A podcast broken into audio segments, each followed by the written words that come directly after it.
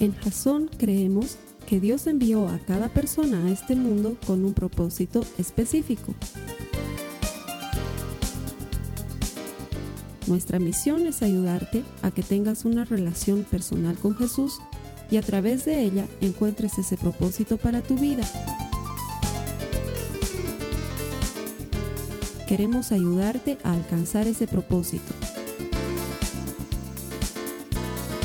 Es nuestra oración que este podcast te ayude a tener visión, a tener jazón.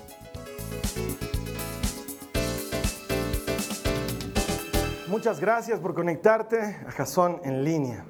Hoy estamos festejando, estamos celebrando y anunciando que Jesús ha resucitado y que la tumba está vacía, que la obra ha sido completada. Los cristianos deberíamos ser las personas más felices del mundo porque tenemos un Salvador y ese Salvador no está tres metros bajo tierra, sino que está vivo, es personal y quiere tener una relación personal contigo. Bienvenido, gracias por elegir conectarte, gracias por elegir pasar tiempo con Dios. La Biblia promete que todo el que busca a Dios siempre recibe una recompensa. Este servicio lo ponemos para ti, convencidos de que todo el que encuentra a Dios encuentra vida. Nuestro deseo es ayudarte a desarrollar una relación personal con Jesús para que te transformes en un auténtico seguidor de Jesucristo. Bienvenido Jasón y gracias por conectarte con nosotros. A los que vienen todos los domingos, gracias por venir a la iglesia el domingo. Es una opción. Hay muchas otras cosas que podrías hacer en domingo, pero cuando vienes a la iglesia, cosas buenas suceden. No solamente que adquieres un buen hábito, que probablemente es lo más importante de todo esto, sino que además le das campo a tu en tu vida que Dios haga algo. Y cuando le das campo a Dios, Dios siempre opera en nuestro favor, es lo que Él promete. Adicionalmente, dice la Biblia que la alabanza hermosea el rostro de los hombres. Eso debe ser la explicación de por qué siempre que los miro los veo tan churros y tan lindos. Es que de verdad, no sé por qué trato de encontrar algún feito y no hay. A ver, ayúdame a buscar, debe estar a tu lado. Fíjate por favor si el de tu lado es feo y me avisa si, si alguien encontró un feo, por favor. Si tuviera la bondad de Dios. Puro lindos vienen a Jason, no puedo explicarlo. No sé por qué. Los feos también son bienvenidos, así que no tengas miedo de traer ese amigo que, no lo quieres traer. Los feos también son bienvenidos. Gracias, gracias por venir a Jason. Estamos comenzando eh, una serie que está comenzando en Pascua de Resurrección y que va a hablarnos de lo más importante de ser cristianos. La serie se llama La Cruz. De eso se trata todo lo que vamos a ver ahora. La cruz es el mensaje. La cruz siempre ha sido el mensaje y siempre lo será. Esto se trata de Jesucristo. Y nosotros no somos un grupo de autoayuda, no somos un grupo de crecimiento personal. Aunque muchas veces parezca eso porque hacemos mucho énfasis en que mejores como persona, la verdad es que no somos eso, somos una iglesia absoluta, total, completamente cristocéntrica. Somos una iglesia que cree en Jesús hasta las patas, hasta la médula. Nos exprimes y va a chorrear Jesucristo. Es lo que creemos, es nuestra esencia. Y cada domingo, sin falta, no importa lo que te prediquemos, te vamos a estar predicando a Jesucristo, que tiene poder y que está vivo para actuar en nuestras vidas. De eso se trata. Y la cruz es ese tipo de mensaje. Vamos a hablar durante cuatro semanas de la cruz. La cruz que incomoda, porque no siempre gusta. La cruz que, que que desafía, la, cruz, la cruz que empuja, la cruz que, la cruz que Jesús menciona y dice, el que quiera seguirme, que se niegue a sí mismo, que cargue con su cruz y que me siga. Porque te vas a dar cuenta que hoy en día no hay ningún problema en que la gente acepte que Dios existe. Es más, hasta los agnósticos o los ateos no tiene ningún inconveniente que se hable de Dios. Hoy en día es muy normal ver en la televisión que alguien está siendo entrevistado y cuando terminan de entrevistarlo dicen muchas gracias y que Dios los bendiga. O es muy normal que alguien reciba un premio y diga primero quiero dar gracias a Papito Dios y luego quiero dar gracias a mi esposa. Es muy normal. No hay ningún problema de hablar hoy día de Dios. Es más, toda la gente dice que tiene una vida espiritual. Todos dicen que son espirituales de alguna manera y que tienen alguna relación con Dios a su manera. Hoy en día no es problema. El problema comienza cuando hablas de Cristo. Ahí es cuando la cosa cambia, porque Cristo sigue siendo controversial. Cristo sigue siendo motivo de debate. Cristo sigue siendo motivo de realmente ha resucitado, realmente vamos a hablar de Jesús. Es más, el otro día de puro gusto metí mi cuchara en una conversación en Facebook porque un amigo mío puso algo, una, una foto bien bonita en la que decía, gracias a Jesús, nuestro Dios. Y entró alguien que desconozco a corregirle y a decirle, Jesús no es Dios, es el Hijo de Dios. Entonces dije, esto sí merece que meta mi cuchara. Entonces me metí, perdón, pero sí es Dios. Es el único Dios, no hay otro fuera de él. El Padre y el Hijo son uno y Él es Dios, Él es Señor y no hay otro nombre bajo el cielo dado a los hombres por el cual podamos ser salvos. Amén. no suelo hacer eso, pero lo que pasa es que eso sucede cuando hablamos de Jesús. Jesús es controversial porque su mensaje es controversial. Porque Pablo mismo nos dice, eh, muy difícilmente encontraríamos a alguien que esté dispuesto a dar la vida por otra persona, más aún si esa persona es una desgraciada, infeliz y miserable. Porque quizás haya alguien dispuesto a dar su vida por otro que sea bueno, pero por alguien que no lo merece es muy difícil encontrar a alguien así. Y el amor de Dios queda probado en esto, que antes de salvarnos, cuando todavía estábamos muertos en nuestros pecados, Él decidió dar su vida por nosotros. El mensaje de la cruz es ese, que hay esperanza para el bueno y para el malo, para el feo y para el lindo, para el gordo y para el flaco, para todos. Hay esperanza en Jesús. Hay, hay un camino marcado. La cruz es eso. Y estoy seguro que vas a estar de acuerdo conmigo. No ha habido en la historia de la humanidad un predicador como Jesucristo probablemente el mejor predicador que haya pisado la tierra en todos los días. Un hombre elocuente que la Biblia dice que enseñaba con autoridad, que sorprendía a quienes lo escuchaban, que además era claro y simple y se hacía entender, que utilizaba un sinnúmero de ejemplos y era dulce en su hablar, pero al mismo tiempo era firme en su enseñanza. No se iba ni a un lado ni al otro, sino que se mantenía en la línea correcta. El mejor predicador de toda la historia y él sabía que su más grande prédica había comenzado en el momento en que él se puso de rodillas en el huerto de Getsemaní y empezaron a correr grandes gotas de sangre sobre su frente. Porque la prédica más importante de su vida iba a ser una prédica en la que no necesariamente iba a estar hablando delante de la gente, sino que su vida misma iba a ser su mensaje y estaba listo para dar la mejor prédica de su vida, pero él sabía que tenía que pagar un precio muy grande. Se los dijo a sus discípulos la noche anterior. Cuando sentado a la mesa con ellos, tomó un pedazo de pan en sus manos, lo partió dando gracias al Padre y lo entregó a sus discípulos cuando les dijo, este es mi cuerpo, que va a ser entregado por ustedes. Y lo partió y lo repartió y les dijo, hagan esto en memoria mía. Y en ese momento los discípulos no estaban entendiendo bien lo que estaba pasando, pero Jesús les estaba diciendo gráficamente, este es mi cuerpo, ahorita está entero, va a ser partido, tengo que morir, pero cuando muera va a ser repartido. Ya no voy a estar solo con ustedes, voy a estar con todos y en todos. Entonces hagan esto también ustedes, anda y haz tú lo mismo, da tu vida por otros y repartite a otros. En ese momento los discípulos no lo entendían. Y es más, muchos de los cristianos no lo, no lo hemos entendido hasta hoy. Creemos que cuando hacemos la cena del Señor estamos eh, comiendo pan y tomando vino y recordando la cena del Señor, pero en realidad estamos diciendo Jesús ha muerto y ha sido repartido para dar vida. Y el mensaje de la cruz ya estaba escondido en la cena del Señor.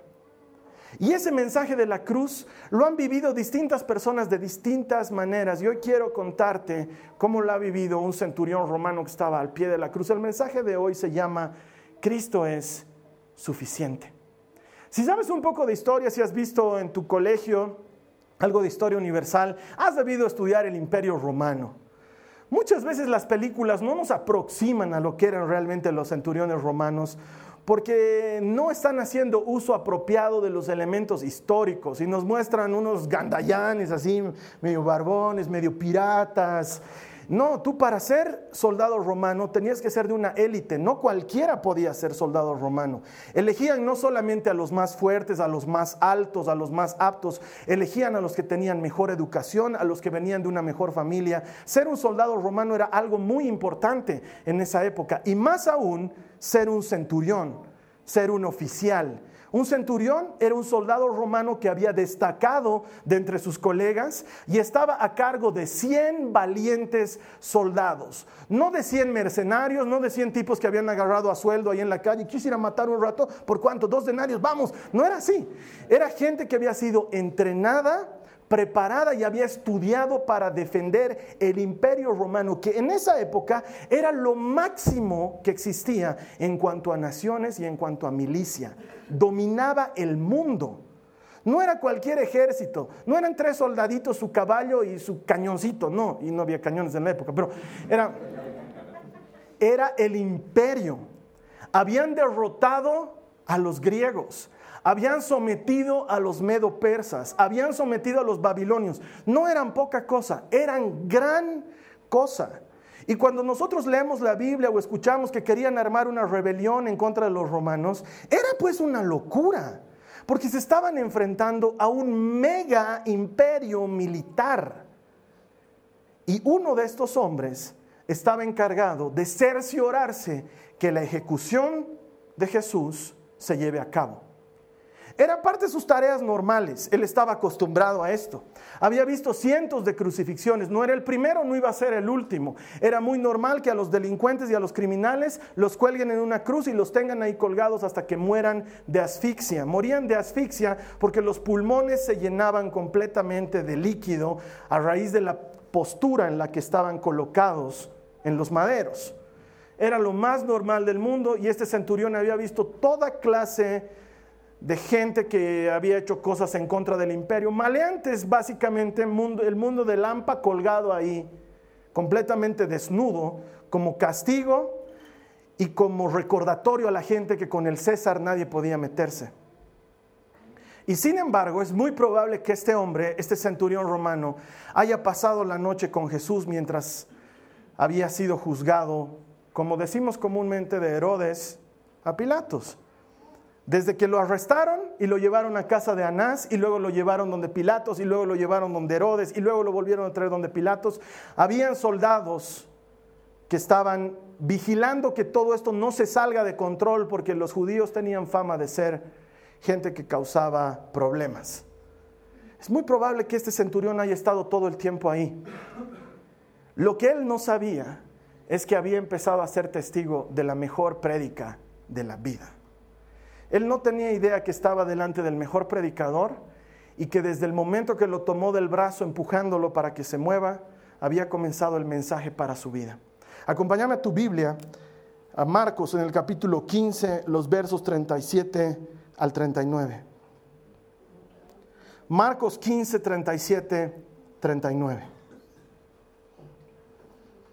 Vamos a leer lo que dice la palabra de Dios. Dice, entonces Jesús soltó otro fuerte grito y dio su último suspiro. Y la cortina del santuario del templo se rasgó en dos de arriba abajo. El centurión romano que estaba frente a él, al ver cómo había muerto, exclamó, este hombre era verdaderamente el Hijo de Dios. Ahora, yo me pregunto, ¿qué ha pasado? Los romanos ni siquiera creían en el Dios de los judíos. Pero algo de la prédica de Jesús ha funcionado porque en cuanto Jesús muere, este hombre cambia de perspectiva y dice, no estábamos colgando a un maleante, habíamos estado matando al Hijo de Dios. Algo ha pasado, algo ha ocurrido en esas horas que ha hecho que el corazón de este hombre cambie y se transforme al punto de reconocer, este es el Hijo de Dios. Y si has leído tu Biblia como yo la he leído, dice que cuando reconoces que Jesús es Dios, alcanzas la salvación. Que cuando reconoces que Jesús es el Hijo de Dios, estás del otro lado. Este soldado romano está viviendo eso en este momento. Y es que quiero decirte que el sacrificio de Jesús es suficiente. Es suficiente para convertir a cualquiera. Es suficiente para cambiar a cualquier persona. Muchas veces tenemos un primo que está medio perdido, un hermano, un compañero de trabajo, nuestro propio cónyuge, y lo vemos medio, medio torcido, medio que no se endereza y pensamos, ¿cómo podemos llevarlo a la iglesia? Y ojalá si fuera un domingo, pero no sé si va a ser suficiente. Quiero decirte, el sacrificio de Jesús es suficiente es suficiente para transformar la vida de cualquier persona. Lo que ha ocurrido en la cruz del Calvario es completamente suficiente para cambiar la vida de cualquier persona. Y este romano había estado en contacto con esa prédica. ¿Sabes qué? La actitud de Jesús fue suficiente. Desde que fue arrestado, Jesús empezó a predicar. Comenzando cuando le dice a Pedro, Pedro, guarda tu espada. No necesitas una espada. Si mi padre escucha que yo le pido ayuda, me va a mandar ángeles, una legión completa, no necesito eso. Y lo ve el soldado romano, manso, pero seguro, ir en fila de lo que iba a ser su muerte. Y lo ve en todo momento, sereno. Jesús estaba sereno y lo golpeaban y Jesús estaba sereno. Y demostraba dolor cuando lo golpeaban seguro y se quejaba seguro, pero no insultaba, no respondía, no decía, no sabes con quién te estás metiendo. Espera que me siente en mi trono ahí vas a saber lo que es canela. No, él estaba tranquilo, él estaba, él estaba predicando con su vida.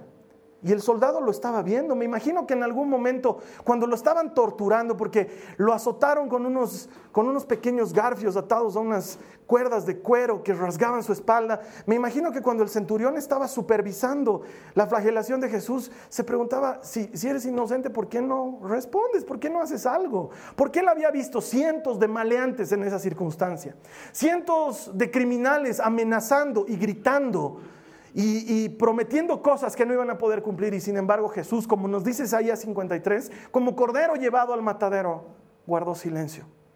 Y su actitud era una poderosa prédica para el centurión romano. Y la tortura era una poderosa prédica. Cada gota de sangre, cada paso que daba, el encontrarse con la gente, se encuentra con unas mujeres, están llorando, le secan el rostro y Jesús les dice, mujeres de Jerusalén, no lloren por mí, lloren por ustedes, lloren por sus hijos. Porque si hacen esto con el árbol verde, ¿qué harán con el árbol caído? Y el, centurión está ahí, es su trabajo, está acompañando a Jesús y lo está viendo. ¿Cuántos otros criminales habrían dicho, vayan y avísenle a mis hermanos que me están haciendo esto y que me venguen? Jesús estaba pensando antes en los demás. La primera cosa que dice Jesús en cuanto lo cuelgan de la cruz es, Padre, perdónalos, porque no saben lo que hacen. Y no es un cualquiera el que lo está escuchando, es un hombre con educación con formación y con inteligencia. Y se da cuenta que algo mayor está pasando ahí.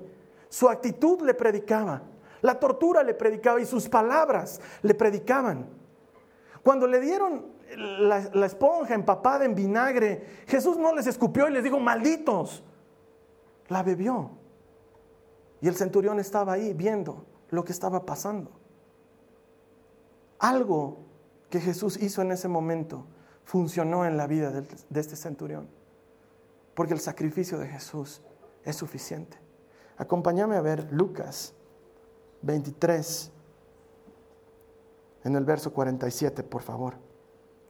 Lucas 23, 47 dice, cuando el oficial romano encargado de la ejecución vio lo que había sucedido, adoró a Dios y dijo, este hombre era inocente de verdad. ¿Cómo se da cuenta un predicador que su prédica está funcionando? ¿Que su prédica ha servido para algo? Cuando tu prédica vuelca a la gente a Dios. Cuando tu prédica logra que la gente se vuelque a Dios, sabes que has hecho un buen trabajo como predicador. Y en este momento eso acaba de ocurrir. Esta palabra adorar literalmente significa ponerse de rodillas. Este centurión romano, luego de que tembló la tierra, cayó sobre sus rodillas, levantó su cara y dijo, este hombre era un hombre justo, adoró a Dios con su vida, porque el sacrificio de Jesús es suficiente para que caigamos de rodillas a sus pies. Su sacrificio es completo.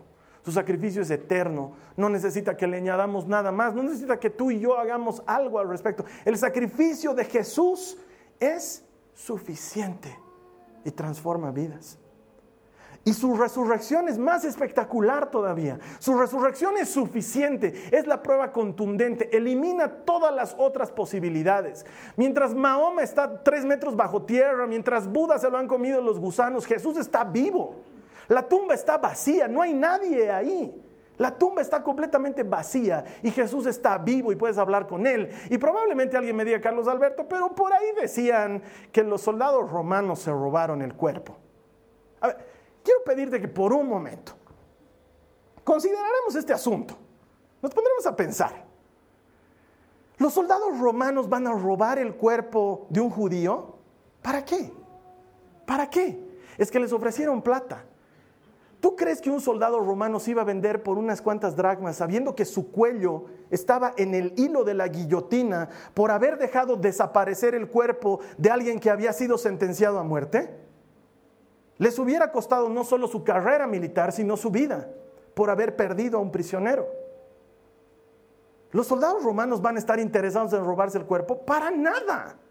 No solamente que era peligroso para ellos, sino que no tenía ningún valor. Y claro, sí, seguramente los enemigos de Jesús hubieran querido que se roben el cuerpo, pero un soldado romano no se iba a vender por unos cuantos denarios.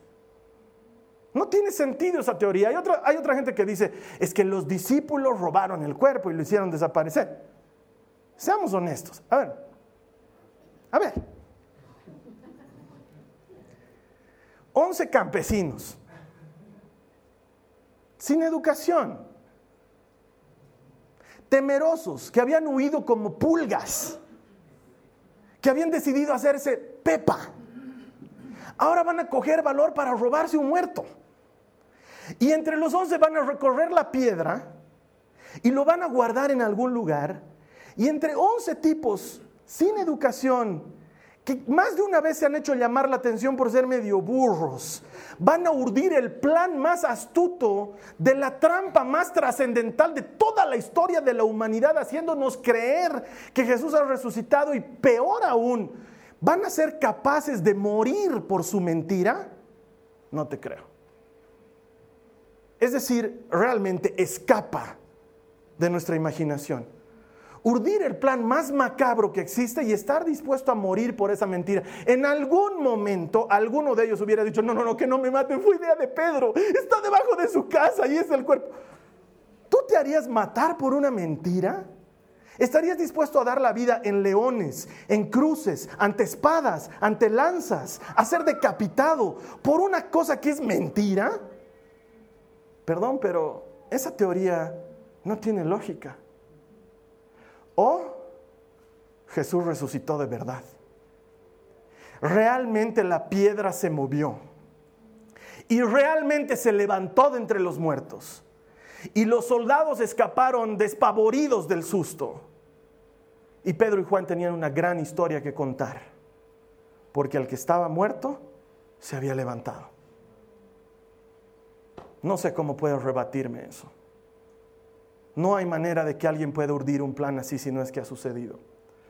Es más, veamos qué dice la Biblia al respecto. Veamos qué dice Hechos 4, 18 al 20. Hechos 4, 18 al 20 dice, entonces llamaron nuevamente a los apóstoles y les ordenaron que nunca más hablaran ni enseñaran en el nombre de Jesús. Y hago una pausa.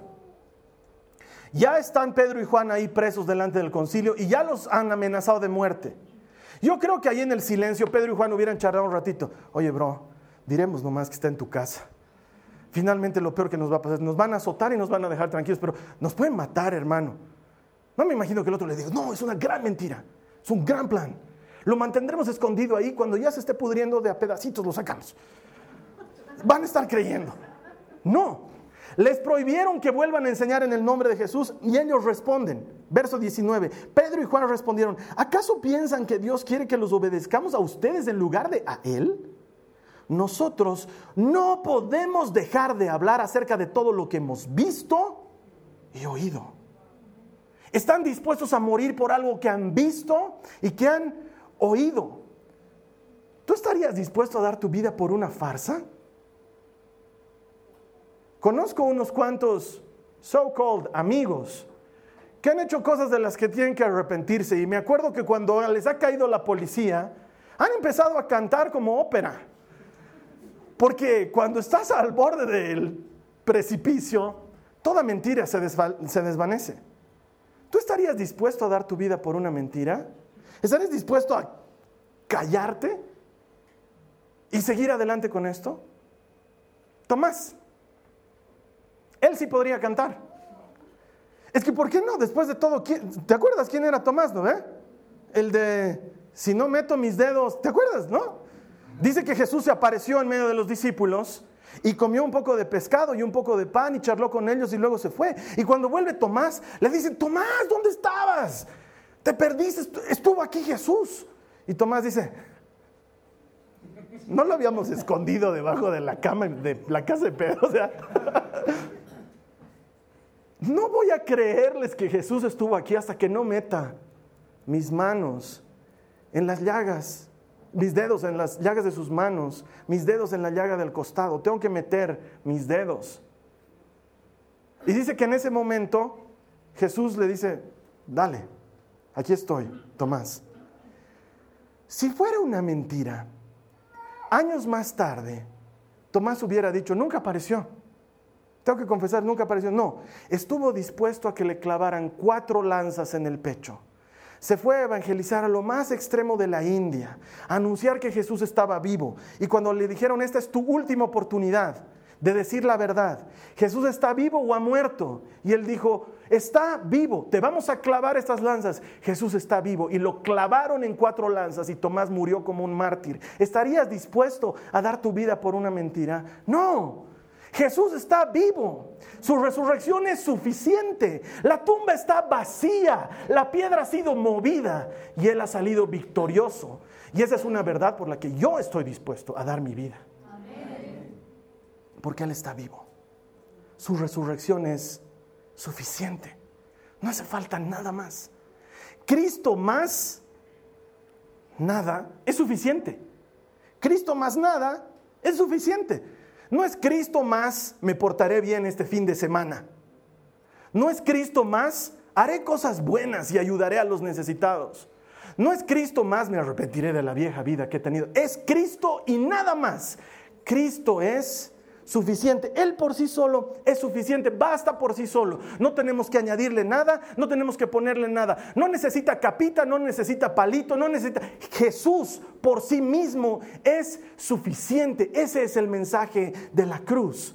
Él es suficiente, Él basta, no se necesita nada más. Todo aquel que cree en Él tiene vida eterna. Mira lo que dice unos versículos más atrás en Hechos 4, los versos 12 y 13. Está hablando Pedro y dice, en ningún otro hay salvación.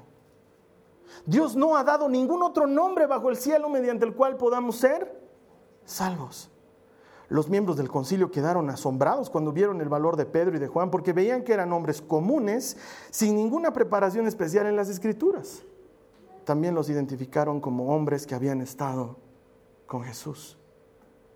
Y siempre les digo, ¿no? Los que escriben la Biblia, los traductores de la Biblia son letrados, gente estudiada en teología y en idiomas, y son bien polite, son bien elegantes. Yo no. Esta porción de la escritura que dice, reconocían que eran hombres comunes y sin ninguna preparación especial en las escrituras, viene de un vocablo en griego que se pronuncia idiotes. Que si no te has dado cuenta es de donde deriva la palabra idiota.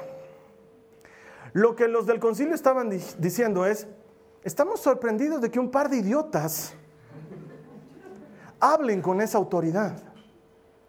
¿Qué hace que un par de idiotas que unos días antes estaban escondidos debajo de matorrales, hoy no tengan miedo de estar delante de los fariseos y de los maestros de la ley y les digan, es el único nombre. ¿Qué hace que un par de idiotas que hace unos meses atrás estaban escapando por sus vidas, hoy estén valientemente anunciando a Jesús? ¿Sabes qué hace? Cristo. Cristo es suficiente. Lo es suficiente para todo. Y si alguien no dice amén, voy a agarrar este vaso con agua y les voy a lanzar. Él es suficiente para lo que sea que estás viviendo.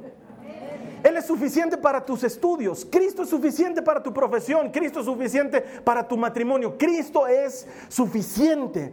Él da fuerzas al cansado. Él multiplica las fuerzas del que no tiene ninguna. Él levanta al que se ha caído. Él es suficiente. Es lo que hace Cristo.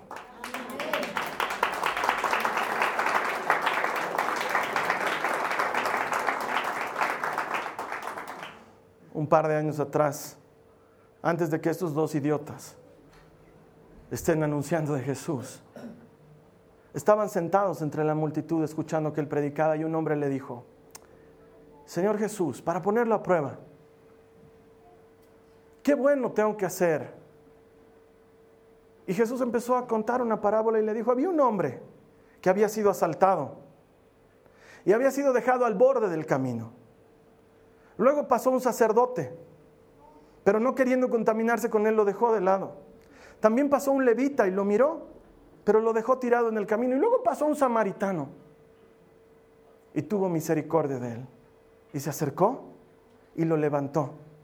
Y le vendó las heridas y lo curó y lo puso sobre su mula y lo llevó a la ciudad más cercana. Entró donde el mesonero y se lo dejó y le dijo, por favor, necesito que lo tengas hasta que se sane y te dejo pagado por adelantado todo lo que se va a gastar mientras él esté aquí y él consuma. Y si algo más ha de gastarse, te lo pagaré a mi regreso. Y luego les preguntó y les dijo, ¿quién de estos fue el prójimo de aquel que habían asaltado? Y el hombre que hizo la pregunta le dijo, el último, el último fue. Entonces Jesús lo miró y le dijo, anda y haz tú lo mismo. Nadie sabía porque nadie había visto la película al final. Pero Jesús estaba dándole un preview, estaba mostrándole un trailer de lo que iba a ser la crucifixión. Porque sabes quién es el buen samaritano? Jesús. ¿Y sabes quién es al que habían asaltado y han tirado a un costado? Tú, yo. estábamos tirados a un costado. Y la gente pasaba a nuestro alrededor y a nadie le importaba. No había uno. Pero Él pasó y se detuvo y pagó por ti. Te vendó tus heridas, te limpió de tu mugre y pagó por ti y pagó por adelantado como hizo en la cruz. No porque haya sido bueno, sino porque Él te va a hacer bueno. Y le dijo al mesonero, si algo más se debe, yo lo pagaré a mi regreso. En ese momento nadie lo sabía. Jesús nos estaba dando un preview, un screening de lo que iba a ser la cruz del Calvario. Y la prédica termina con esto. Anda y haz tú lo mismo. Anda y haz tú lo mismo. Ese es el mensaje de la cruz. Dos mil años después, ese mensaje sigue cambiando vidas. Y me toca decirte como predicador hoy, anda y haz tú lo mismo. Sigue habiendo afuera gente tirada, gente por la que pasamos de largo y no hacemos nada. Y Jesús sigue partiendo el pan, sigue diciéndote, partite y repartite y hazlo en memoria mía. El mensaje de la cruz sigue vigente. Y muchas personas dicen equivocadamente, ¿por qué lo hacen morir a Jesús cada Semana Santa? ¿Quién lo hace morir a Jesús? ¿Cómo puedes hacerlo morir a Jesús? Explícame. El diablo y la muerte no han podido mantenerlo muerto. ¿Cómo podemos matarlo nosotros? Es que lo matan cada Semana Santa. Ignorante. ¿A quién estamos matando? Él está vivo. Anunciamos su muerte, pero proclamamos que está vivo, que la tumba está vacía, que hay campo para ti en la mesa. Ese es el mensaje de la cruz. Anda y haz tú lo mismo, porque Cristo es suficiente. Vamos a cerrar nuestros ojos y vamos a orar.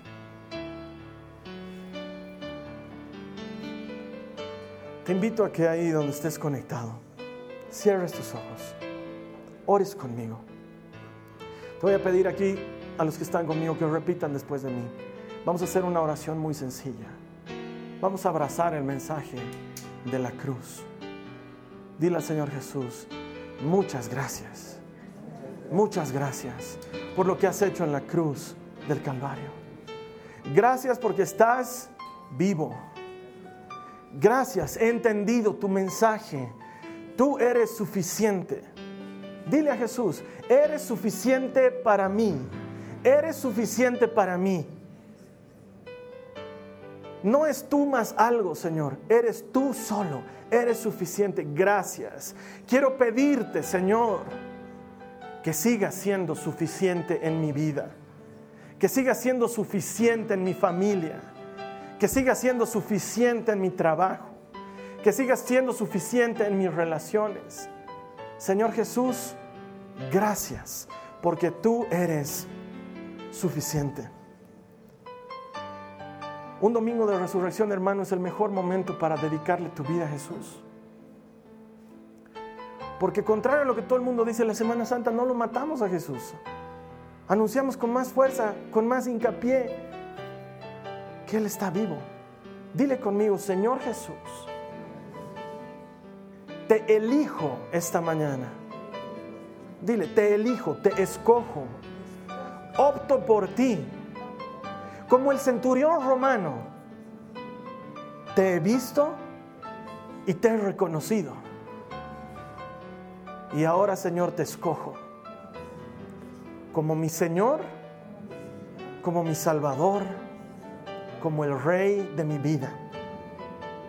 Y te pido que a partir de hoy tú seas suficiente para mí, sin añadidura Solo tú, Jesús. Te doy gracias por haber resucitado, porque estás vivo. Mi camino está libre. Gracias, Señor Jesús. Amén. Amén. Si tú has hecho esta oración y has creído lo que has orado, porque eso es lo importante. Repetir como un loro no tiene sentido, pero si has creído lo que has orado, la palabra de Dios promete que todo aquel que cree en Él no morirá para siempre, sino que tiene vida eterna. Gracias por haberte conectado. Durante las siguientes tres semanas vamos a seguir hablando del mensaje de la cruz y vamos a encontrar que hay muchas otras cosas más. Vamos a encontrar que hay perdón en la cruz de Jesús. Vamos a encontrar que hay salvación y que hay propósito y que todas esas cosas siguen terminando como la primera vez. Anda y haz tú lo mismo. Jesús te va a estar esperando aquí la siguiente semana. En tanto tú y yo volvamos a vernos, que sea una semana bendecida. Gracias. Amén. Esta ha sido una producción de Jason Cristianos con propósito. Para mayor información sobre nuestra iglesia o sobre el propósito de Dios para tu vida, visita nuestro sitio web www.jason.info. Allí encontrarás muchos recursos para animarte en tu relación con Dios, enseñanzas, nuestro blog, prédicas y mucho más. Te lo deletreamos www.jazon.info. También puedes visitarnos en nuestro sitio en Facebook www.facebook.com barra Que Dios te bendiga abundantemente. Muchas gracias.